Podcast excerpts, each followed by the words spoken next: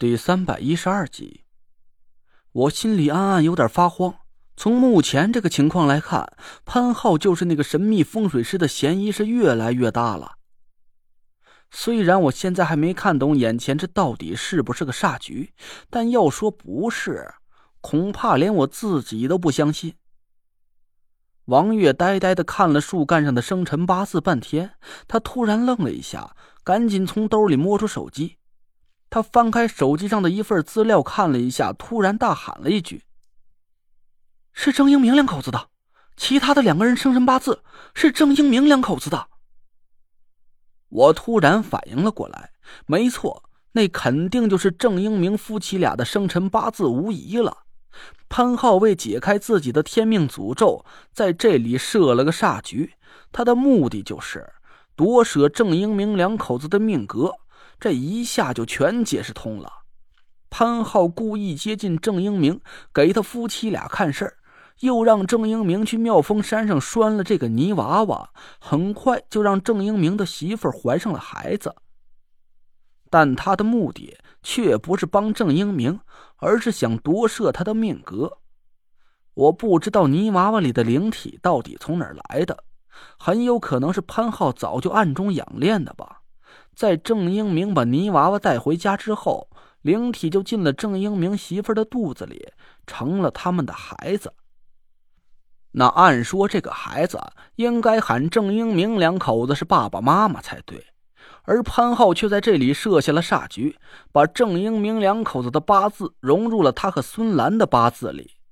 煞局生效了之后，郑英明媳妇肚子里的灵体就感知不到真正父母的存在，而把潘浩和孙兰当做了自己的爸爸妈妈。就连张雪飞他们六个人的死，也可能是潘浩设下的一个圈套。他先用法术迷惑了户外用品店里的五个人，让他们污了张雪飞的清白。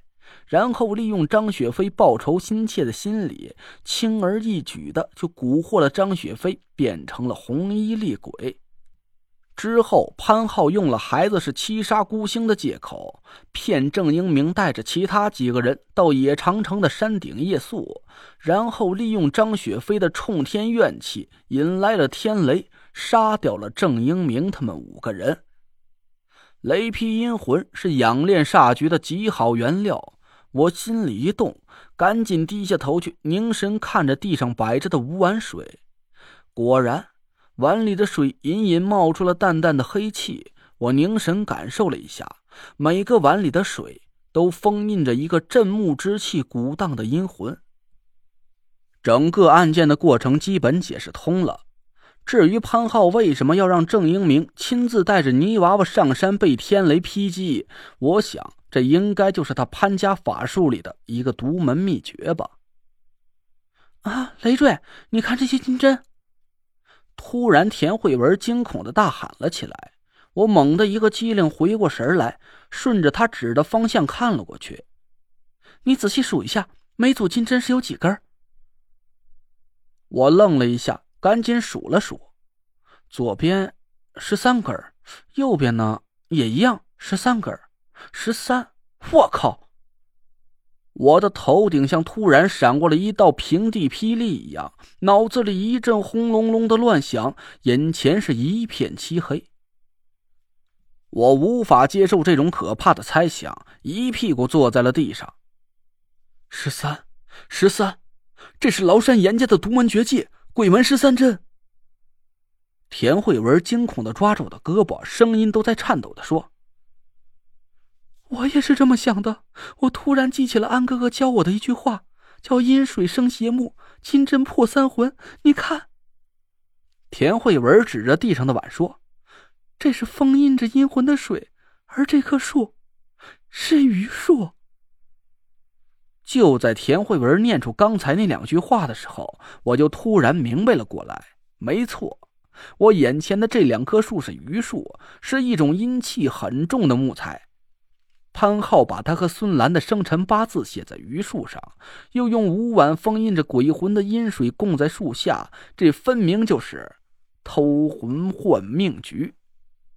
阴水滋生的邪木，让潘浩和孙兰可以利用这个煞局夺舍郑英明夫妇俩的命格，而那扎在郑英明两口子生辰八字上的金针，则是杀灭他夫妻俩的夺命利器。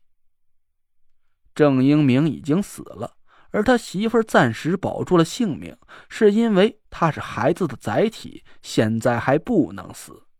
当我解开了五魁的天命诅咒，潘浩就可以大模大样的把郑英明媳妇肚子里的孩子转移到孙兰的肚子里。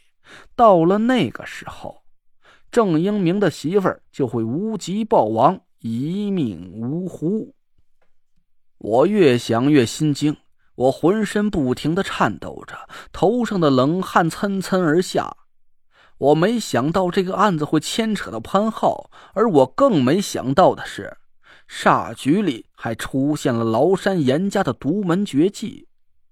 换句话说，参与杀死张雪飞他们六个人的，很有可能也包括严家。为什么？为什么？我呆呆的自言自语，我想不通，潘家和严家。为什么会参与到这场恐怖的杀戮之中？眼看我就要完成师傅对我的嘱托，帮中州五魁解开各自的天命诅咒了。而就在这个关键的时候，他们却不惜招致天谴，去杀害几个无辜的普通人。这到底是为什么？他们不会是和我师傅一样吧？豁上自己满门的性命，就是为了给这个无聊的游戏增加点难度障碍。我正在苦思冥想，突然王月叫了我一声：“哎，你来看！”王月站在我身后不远处，他朝我招招手。我走到他的身边：“怎么了？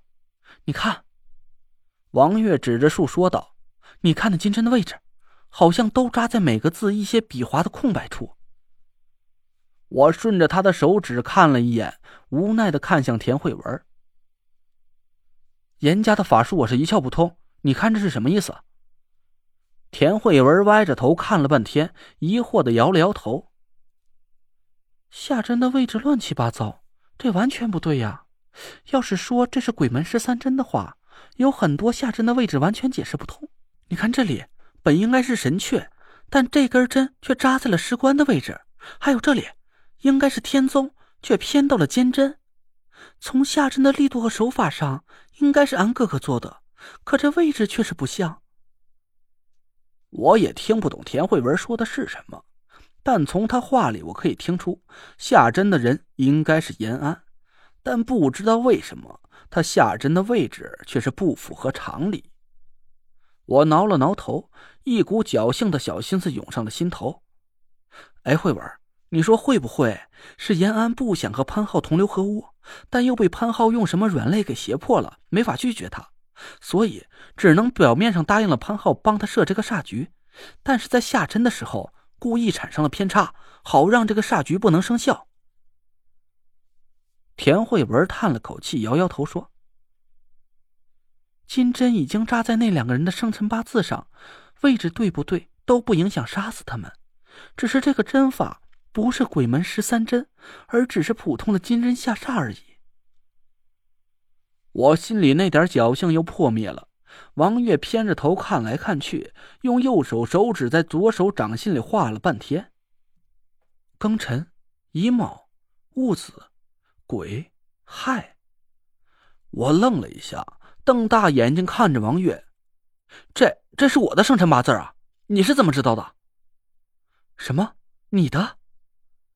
王月顿时就呆住了，他的眼睛越瞪越大，满脸都是惊惧的表情。